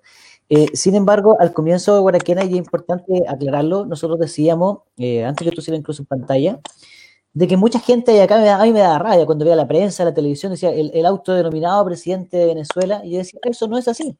Porque lo que todos sabemos, las personas que hemos tratado de escucharlo a usted, que no hemos interiorizado y he investigado, la constitución de Venezuela tiene y habla de esta figura del presidente encargado en caso de alguna eventualidad, que es justamente lo que determinó la Asamblea Nacional, que es el órgano democrático real que hay en Venezuela. Y fue este organismo, por decirlo así, que designó, ¿cierto? Y nombró al presidente encargado, Juan Guaidó. Coméntale y explícale a nuestra gente para que quede con claridad y nunca más ojalá escuchemos a nadie que diga el autodenominado presidente. Bueno, así en el mundo hay gente buena y gente mala. Y la gente mala siempre va a decir autoproclamado. O sea, así de sencillo, porque es una campaña, es una campaña mediática que hay. Incluso algunos grandes medios a los que alguna vez fui siempre se los decía, yo no soy embajadora de Juan Guaidó, sino porque los embajadores no representan a una persona, representan a un país, embajadora de Venezuela. Y, y el presidente no se autoproclamó porque Exacto. él quiso, ni porque él tuviera un liderazgo más allá. De hecho, antes de, de- de- de ser presidente encargado, algunas pocas personas saben quién era Juan Guaidó. Juan Guaidó había venido a Chile, por ejemplo, y, y mucha gente no lo pescaba, como dicen ustedes. Y resulta que ahora es presidente constitucional de Venezuela. Eh, Juan Guaidó no, tampoco está allí por un liderazgo, que lo tiene. O sea, sí lo tiene, pero no, está, no es que votaron, vamos a votar al, al- al- que sea más popular y lo vamos a poner. No, hay una constitución en Venezuela y, la cual establece los mecanismos y los instructivos para cuando haya vacío de poder. Y el 10 de, del 10 de enero del 2019, de, no mentira, sí, del 2019, 2019 eh, se vencía el periodo de Nicolás Maduro. Y por lo tanto, en Venezuela asume el presidente el poder legislativo. Eso es el artículo 233 de nuestra constitución. Y para el 5 de enero del 2019, se- según un, acuerdo político, no un acuerdo constitucional, un acuerdo político de los partidos eh, miembros del Parlamento venezolano, le correspondía en ese momento al Partido Voluntad Popular eh, nombrar a la, a la persona que fuera presidente del Parlamento. Y le correspondió a, a Juan Guaidó. Pero sin embargo, Juan Guaidó no, no era, o sea, meses atrás, no, tampoco era la persona que iba a poner su partido. Lo que pasa es que por, por motivos de la vida y por designios de Dios, yo soy muy creyente y mucha gente me dice que tiene que ver la política con Dios. Yo, Dios tiene que ver con todo. Dios, Dios puso a- a Juan Guaidó allí. Y le correspondió porque era el presidente del Parlamento venezolano, que es un liderazgo que se ha ganado a pulso, que tiene carisma, que es una persona joven, que viene igual que yo del movimiento estudiantil y, que muchos venezolanos, seguramente que Angie también, venimos de, de, esa, de, ese resurgimiento de, participación de la sociedad civil, que también lo hizo a través del movimiento estudiantil, viene de, ese lugar, viene de, él vivió incluso el deslave de Vargas. Eh, su, familia, su madre, sus hermanos perdieron su casa con el deslave de Vargas. Su mamá es sobreviviente de un cáncer. O sea, teniendo, y, lamentablemente lo del cáncer, pero tiene muchos, muchos eh, matices en su vida que lo hacen un chamo, como decimos en Venezuela, un muchacho común y corriente. Y eso hizo que se ganara muchas buenas voluntades. Pero eso fue, todo esto lo sabemos posterior a ser, el, presidente del Parlamento. Y por eso está como presidente encargado. No es porque yo se lo decía en estos días también a, a, Carcuro, un, periodista chileno, que me decía que si yo, me parecía que si Juan Guaidó eh, cumplía los requisitos para ser un líder, y yo le decía, sí los cumple, pero es que él no está allí por líder, está allí porque la constitución de Venezuela así lo ordena. Y ese, eso es lo que nosotros llamamos en el mundo entero a que se respete la constitución de Venezuela. Qué bueno aclarar, aclarar ese punto, eh, sin lugar a dudas. Don Luis. Eh, bueno, mira, más que nada, una, una pregunta más, más, tranquila en el sentido de, digamos, ¿qué tan chilena eres un poco más, ¿no? En este tiempo que llevas acá, eh, ¿qué costumbres se te han pegado? Malas costumbres, buenas costumbres. La forma que tenemos de, conversar acá es muy particular, ¿no? palabras que de repente se dicen a medias, como que no, se entiende mucho en, en, en, los diálogos en general. Eh, ¿Cómo tú has visto este choque cultural de venir de un, de un, país a este, donde se habla tan particular y con todas las costumbres, ¿no? ¿Cómo nos, cómo nos podría ilustrar este, este, este, este paso por Chile? Mira, yo soy una esponja para los acentos. Más bien a veces trato de que no se me pegue el chileno, pero bien puedo hablar chileno. Bien, Ojo, algunas personas bien, dicen, haces bien, haces bien. Sí, me, dicen, te ves ridículo hablando chileno, pero es que lo hago inconscientemente. Y incluso y en el mundo político, a veces le tenía, si yo no decía transversal, ustedes no me entendían. O sea, había mm. que decir transversal. Yo, yo, le, yo le decía una mirada global y se quedaban como que no pescaban, no, no cachaban no cacharon, Y, y, entonces era así como, tenía que hablarles muy chileno para que, para que pudieran entender. Y, y del resto, bueno, hay muchas palabras que, que, todavía digo de venezolano, de venezolana, que digo ahorita, y ustedes no entienden qué significa ahorita.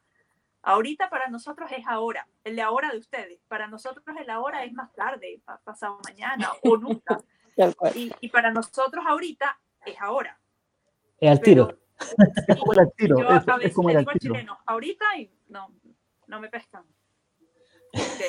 Igual que an, Recuerdo antier, que... antier.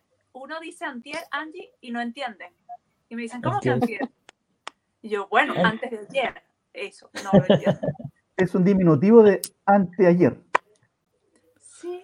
Tal cual. ¿Puedes decir anteayer o antier? Antier. Pero yo creo que está en el diccionario. Creo que antier está en el diccionario. Qué vaina, ¿no? Qué vaina.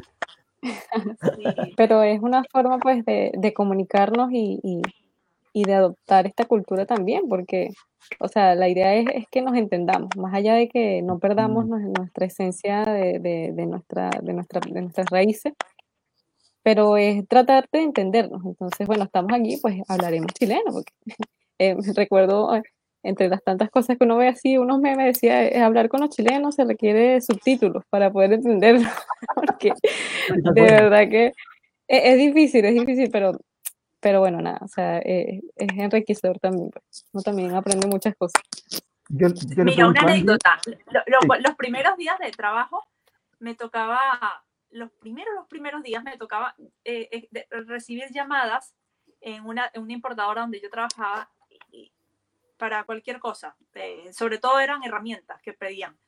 y yo colgaba, yo le decía, no, no se escucha, aló, aló, no se escucha, porque yo no entendía nada.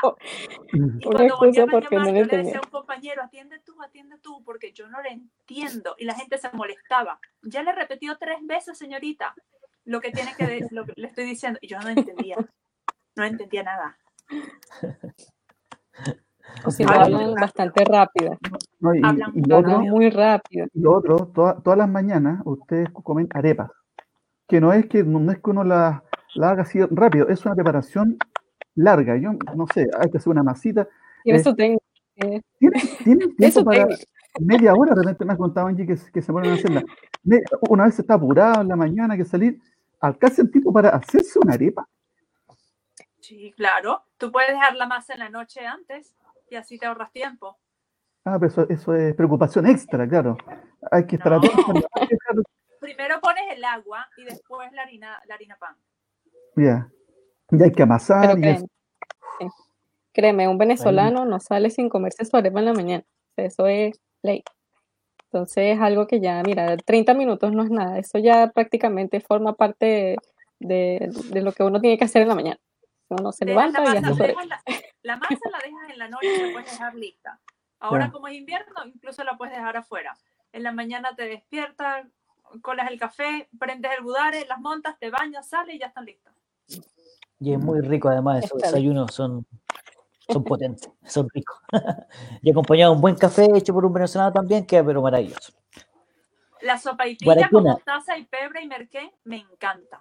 Me encanta. Ay, sí. Y más en esta época. Calentita. Sí, esta época, es- esta época es de, es de, es- de mucha sopaipilla. Sí, sí, sí. Sí, sabrosa. Guaraquena, yo quiero llevarte ya a la parte final de, de esta conversación.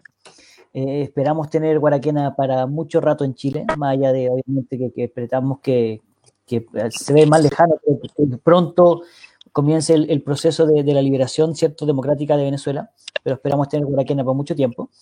Eh, ¿Qué viene para, para ti ahora? Estoy quedando próximo- sin batería, estoy buscando el cargador. Adelante Oh. nomás. Si quieres, te desconectamos, nosotros rellenamos mientras tanto. No, no, no, ya, ya lo conseguí. Ya vamos a cargar. Ah, perfecto. perfecto. Quería Son las consultarte cosas que qué, en viene. vivo. Eso pasa en el en vivo, la televisión en vivo. ¿Qué viene para ti ahora? Porque claramente ahora ya comienza otra etapa de tu estadía acá en Chile. Tiene que ver el tema de la regularización de tu, de tu estadía, ¿cierto? Con, con el tema de la visa, del visado. También tú, tú, como todos nosotros, como todo el mundo, tiene que vivir, tiene que pagar un alquiler, ¿cierto? Tiene que vestirse, tiene que trasladarse, tiene que comer. Eh, ¿Qué viene para eso para ti? ¿Has tenido alguna eh, ofertas laborales? Eh, hacemos un gran llamado para, pa- pa- en ese sentido acá desde esta plataforma. Cuéntanos qué viene para Guaraquena en los próximos meses, en las próximas semanas, en los próximos días. Bueno, eh, estamos trabajando Los sueños, en eso. Sí, proyecciones. los sueños. Bueno, los sueños siempre son, eh, como les digo, no me veo en algo que no sea servir al país, servir a, a la democracia de donde esté, servir a, a la formación de, de- de ciudadanos, servir a, a, a ser un instrumento para aquellas personas que, que no saben lo que es perder una democracia. Porque, como les digo, eso era tema de conversación desde que yo estaba pequeña en la mesa de mi casa. Mi abuela, mi abuela estuvo preso por el dictador eh, Pérez Jiménez en Venezuela. Mi papá nació y conoció a su papá cerca de un año, un año y medio, cuando, cuando yo tenía año y medio, porque, o bueno, no lo conoció, pero poder tener contacto directo con su padre por esto.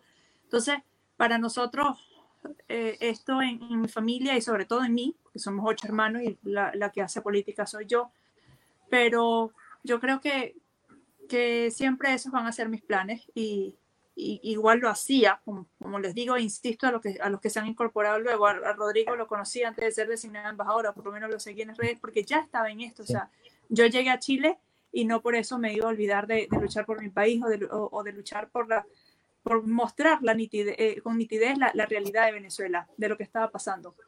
Y, y incluso antes de venirme a Chile, yo decía, algo tengo que hacer en Chile de esto. O sea, no me voy a ir allá a, olvidarme, a sacarme el chip de Venezuela y a meterme en otro sistema que, que no es el mío, pero y me voy a olvidar de mi pueblo. No, o sea, es, algo innato, además, no es una decisión personal que tengo que tomar, no. Más bien, me cuesta separarme de- del servicio social y del servicio público a diario. Y eso vamos a seguir haciendo. ya cuando se concrete lo, lo que vengo pensando, lo, lo, que venimos conversando con un grupo, eh, lo, lo, anunciaré porque desde ahí también será una, una, gran plataforma para seguir en esto. Y cuenta con, con, con el PRI a, a, lo largo de todo Chile, hay un convenio firmado, eh, eso se va a mantener claramente, eh, vamos a estar siempre dispuestos acá y, eh, para escuchar, para aportar desde la posición que día tenemos. Somos un partido joven, somos un partido joven que tiene pocos años de vida, estamos trabajando ahora, a pesar de que siempre digo esto, somos el tercer partido de la coalición Chile Vamos a nivel local, en, en alcaldía, en, en, en, concejales, pero queremos seguir avanzando, queremos seguir a tener representación parlamentaria y cuenta con, con, el PRI de todo lo largo de todo Chile y con, con la dirigencia también, que, que, acá estamos presto para ayudar no solamente a los venezolanos, sino que también a todo el extranjero que, que venga a aportar ya eh, con su conocimiento, con su trabajo, con su esfuerzo a nuestra sociedad. Angie, le dejo a usted las últimas palabras acá para que vamos cerrando, luego de Luis, ¿cierto? Pero era importante sus palabras aquí con su eh, compatriota Guaraquena. Sí, de verdad.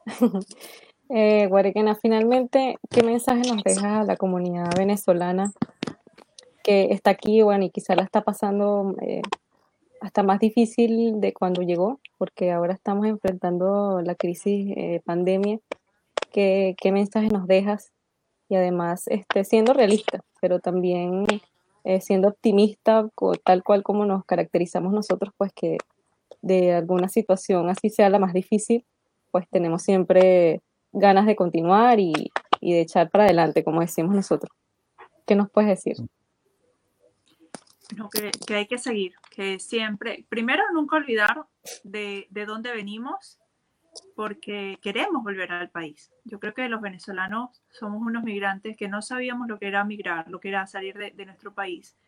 Y, y, fíjate que hoy en día hay en comparación con la cantidad que somos, 500.000 en Chile prácticamente, eh, cerca de 1.000 se quieren devolver a Venezuela, a pesar de que las condiciones no, no, en Venezuela no han mejorado. Pero claro, claramente en el mundo entero los, los venezolanos en este momento de pandemia no, no escapan a la realidad y hay momentos duros, sobre todo en momentos laborales, en momentos de, del ingreso, el, ingreso económico mensual, el venido a menos. Realmente es difícil y, y, más cuando estás en un país y, y, tu pasaporte vencido y no hay forma de que te den atención consular de, del régimen de Maduro. Entonces, realmente e, es difícil lo que les están pasando. Sin embargo, yo creo que por más difícil que sea y, y trillado y románticamente, siempre sale el sol, siempre sale el sol. El venezolano se reinventa. Así como no sabíamos lo que era migrar, es impresionante la, eh, cómo nos reinventamos. He visto gente haciendo de todo. Fíjate, tú misma eres ejemplo de eso. A lo mejor nunca pensaste venir a Chile a ser la coordinadora política de un partido como el PRI. Y, y fíjate, ahí estás, estás aportando. Hay muchos médicos venezolanos que además de, de ser médicos venezolanos eh, ejerciendo acá en Chile, también se dedican a preparar a otros médicos venezolanos para insertarse en el mercado laboral chileno. Hay gente que, que son profesionales y en este momento tienen una, una variedad gourmet, por ejemplo, el, el, la gente del Patio Santa Rosa, o sea, y, y cocinan, y está Sumito Esteves haciendo maravilla, y, y, la hija de Mireya Tagua se ganó el premio, no recuerdo en este momento cómo se llama el premio, de literatura, contando con un cuento, contando cómo era la, la represión en Venezuela, o sea, a través de la literatura. O sea, yo creo que hay muchos venezolanos y, y, y lo otro, un reconocimiento a todos los que hacen delivery. Es impresionante cómo esos muchachos, tú los ves con una sonrisa y con una amabilidad y, y, en este momento pasando frío haciendo los delivery. Y sin embargo, allí están buscando, buscando el sustento diario para, para sus casas, para su familia. Casi todos ellos, por lo regular, tienen, tienen un hijo en Chile, o que nació acá o, o que está por nacer. Y los ves siempre con una sonrisa. De los, cuando empezaron a dormir en las calles, muchos migrantes, habían delivery de estos muchachos venezolanos que iban y le llevaban, aunque sea unas galletas, unas aguas, a, a, los que estaban durmiendo en las afueras de los consulados de Bolivia, de Venezuela, de Colombia. Entonces, ahí tú, ahí tú ves que, que el venezolano le sigue, le sigue poniendo corazón a la vida. Y, y, yo creo que eso es lo que hay que hacer. Sé que es fuerte, muy fuerte. A diario, a diario tengo conversaciones con personas venezolanas que la están pasando muy mal. Hubo, por, de, por darte un ejemplo, hoy me escribía un venezolano, yo creo que él debe tener como 34 años, tuvo un accidente, eh, lo operaron de la columna, de la rodilla, no puede trabajar, todavía está en cama y, y, y tienen la mejor opción, o sea, la mejor opción de, de, estar alegre.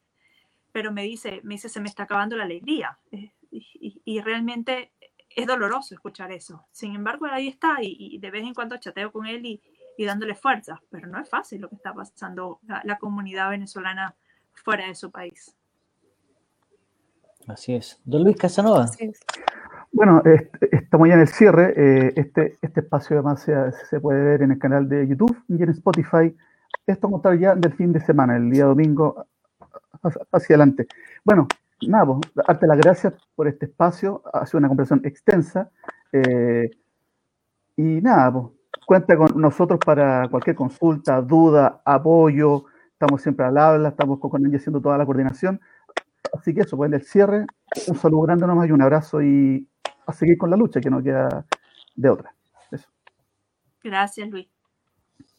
Sí, sin lugar a dudas ha sido una, una, grata y linda conversación. Yo, yo quiero valorar el, factor humano, porque muchas veces en, en política siempre estás en la vorágine, estás peleando con tu adversario, con, la, la, batalla de la idea, a veces hay muchas cosas, situaciones complicadas que se intercruzan. Sin embargo, eh, las personas que en algún momento vivimos fuera de nuestro país, lejos, a mí me correspondió eso estar muy distinto a lo de usted, porque uno lo hizo porque quería conocer otro sistema de vida, otro, no es obligado como en el caso de usted. Sin embargo, el estar lejos de, tu familia, de tus amigos, de tus costumbres, eh, pucha que se extrañan, eh, que, se echa de menos, como decimos nosotros acá, y se hace muy, muy difícil. Por lo tanto, cuando está en un pueblo completo pasando un sufrimiento increíble, que yo creo que el chileno en general todavía no logramos comprender el, el, trasfondo que hay, lo que tú decías que se esté muriendo una cantidad increíble de personas en Venezuela porque no tienen qué comer. Cuando tú ves imágenes desastrosas como a una niña, me acuerdo que la vi en redes sociales, que le destruyeron su cabeza, ella con un hoyo gigante acá, y sin embargo siguió viviendo, y como bien dices tú, eh, con la alegría que ustedes siempre tienen, con esa sonrisa eh, de oreja a oreja, como decimos los chilenos también, realmente que uno lo valore y, piensa en el factor humano. Y yo creo que tú, Baraquena, justamente siempre has transmitido eso, desde cuando nos conocíamos, desde antes de que tú fueras la embajada, la, persona pública, como lo fuiste después durante este periodo, eh, tú siempre también transmitiste eso. Y de hecho me estaba acordando cómo nos conocimos finalmente por las redes sociales, cuando tú, eh, antes que fuera la embajadora. Y fue cuando fuimos con, con, con, con Luis Casanova y estuvimos en un meeting que ustedes hicieron acá en la Plaza Italia, toda la comunidad venezolana, y nos sacamos una foto. Ahí nosotros conocimos una gran persona también que quiero mencionarla, que, no, creo que se termine la, la, conversación sin mencionar a, a, Mari Montesinos, una tremenda amiga nuestra de Angie, de Luis, del club en general, una gran colaboradora tuya que ha estado día a día, yo la he visto ahí trabajando codo a codo contigo también. Así que nuestro respeto, nuestra admiración también para ella y estas palabras. Eh, y nada, pues Baraquena, esperamos tenerte, como te digo, mucho tiempo más acá. Cuenta con nosotros, tú, tu comunidad, y siempre vamos a estar a disposición de, de todos los inmigrantes en nuestro país.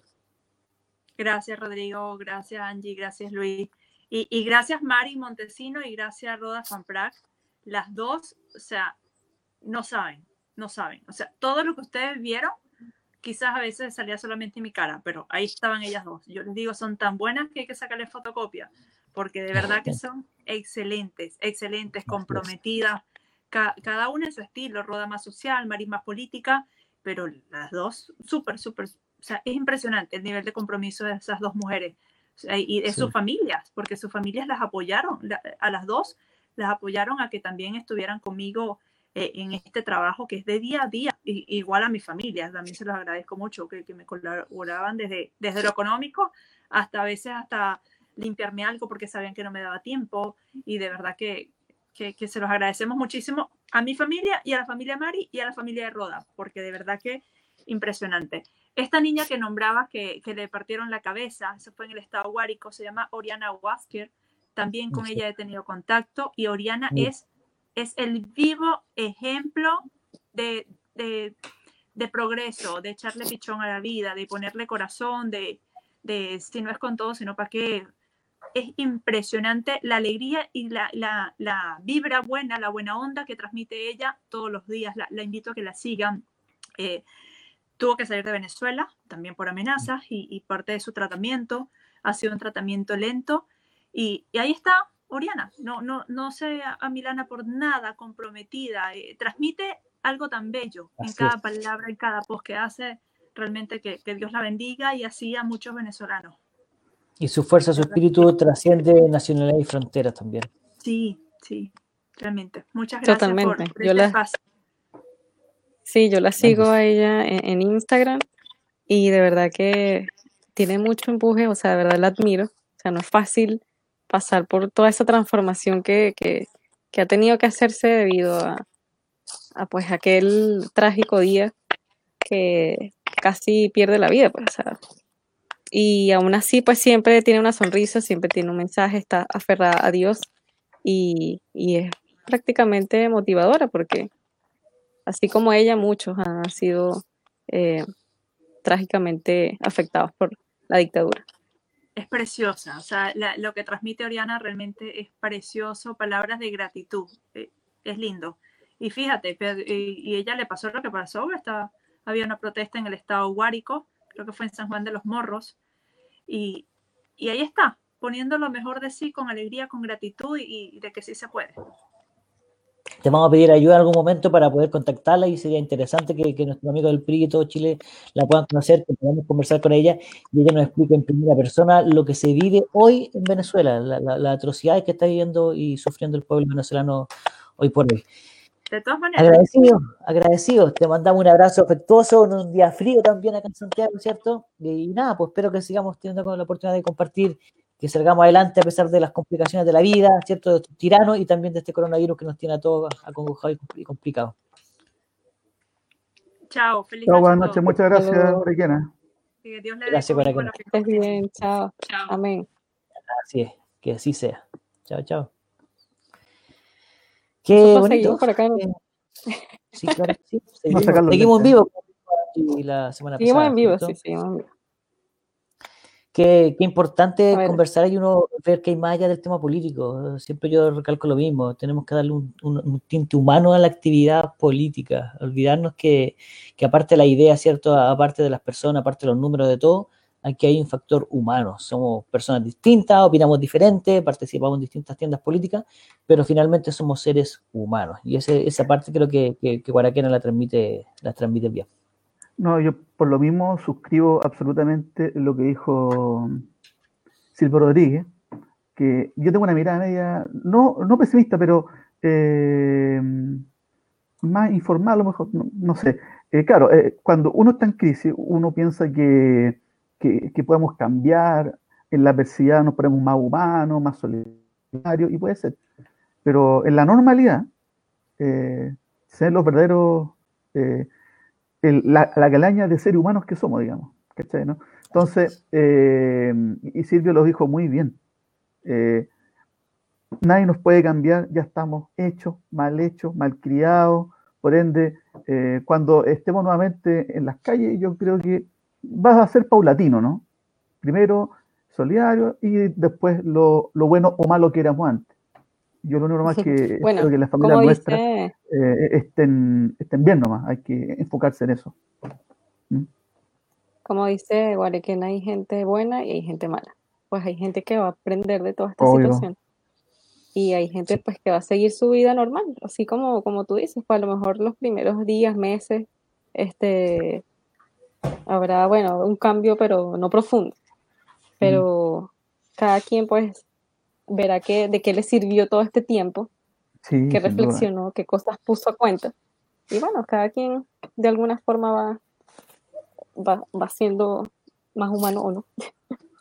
Y como decimos nosotros siempre también, eh, como lo colocamos en nuestros escritos, en, en, en lo- en lo informativo de los nuevos tiempos, los días jueves, que, que le enviamos a todos nuestros militantes adherentes, que nos pueden escribir a contacto arroba demócrata para recibirlo también. Eh, las personas que no creen en Dios, ¿cierto? Que está muy bien eso también por parte de su, parte de su libertad. eh, poner el factor humano, poner el factor hu- humano en cada acción que nosotros tenemos con nuestro prójimo. Y las personas que sí somos creyentes y creemos en un ser superior, ¿cierto? Que, que está en- dirigiéndolo, observándolo, aprender de él, aprender de, de, de las enseñanzas que nos muestra mediante la Biblia y ponerlas en práctica. Si nosotros aprendemos un poquito, un pedacito de eso en práctica en el día a día, no solamente nos cambia la vida a nosotros, sino que también le vamos a cambiar la vida a nuestros seres queridos, a, a nuestro prójimo, sin importar el color de su piel, sin importar la nacionalidad, sin importar nada. Yo creo que, que, que es una reflexión que quizás podemos dejar a, en estos tiempos difíciles que estamos viendo en todo el mundo. está en lo cierto. Así es. Así que ese pues, estimados amigos. está Luis, pues. No, está bien. sí. Son, son las 22.45, ya es, es bastante tarde, así que ah, es una jornada larga. Los jueves son largos, así que estamos terminando la tarde. Pero, pero bien, pues un, un lindo programa con una genial invitada.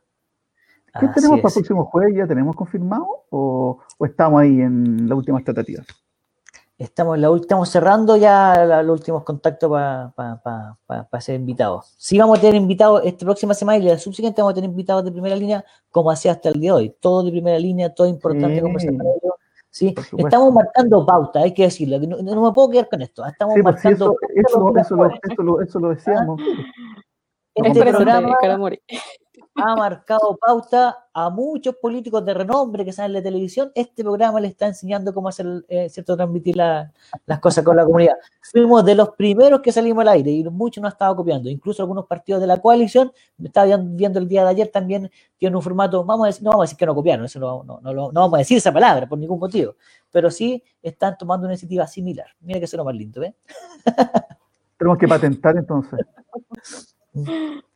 El PRI contigo será imitado, ¿ah? más jamás igualado. Acá está el No, y lo de otro, eh, ya, ya es un clásico. Los jueves a las 9 pm hay un programa acá con invitados que pueden ser de la política, mundo social, eh, ex- expertos de alguna área, pero los jueves a las 9 siempre hay algo interesante y ese clásico ya está instalado ya. Así que Exacto. no, no espérate, la campaña. Se van a pelear este espacio en la campaña. En las campañas. se hacemos honor al nombre, ¿Ah? el PRI de todos. Aquí puede venir Exactamente. cualquier persona a sumar. Exacto. Y lo bueno es que cualquier persona también en todo Chile puede eh, aportar, puede hacer sus consultas, su- sus comentarios mediante las redes sociales, la cual la señorita Angie va a estar leyendo ahí con mucho gusto también. Angie, un abrazo grande, don Luis, mis respetos también. Y nada, pues, nos vemos mañana, mañana nuestra reunión, ¿cierto? Diaria que tenemos acá en el PRI para el trabajo A las- de- A las 8 de la mañana de día. ¿ah? ya, ya, ya, ya se está levantando un poco más tarde, a las siete y media, don Luis, por favor. ¿ah? Una, una pequeña licencia. Claro que sí, no, vamos, a, vamos a decirle que un poquito más tarde, pero estamos todos los días de lunes a viernes, ¿cierto? Conectados y preparando el día a día. Y preparando el día a día. Ok, Un señores, gusto, mis señorita, estimados. ha sido un Buenas noches. Buenas noches. Que estén muy bien. Saludos a todos los regionalistas de Chile y el mundo también. Chau, chau. Adiós.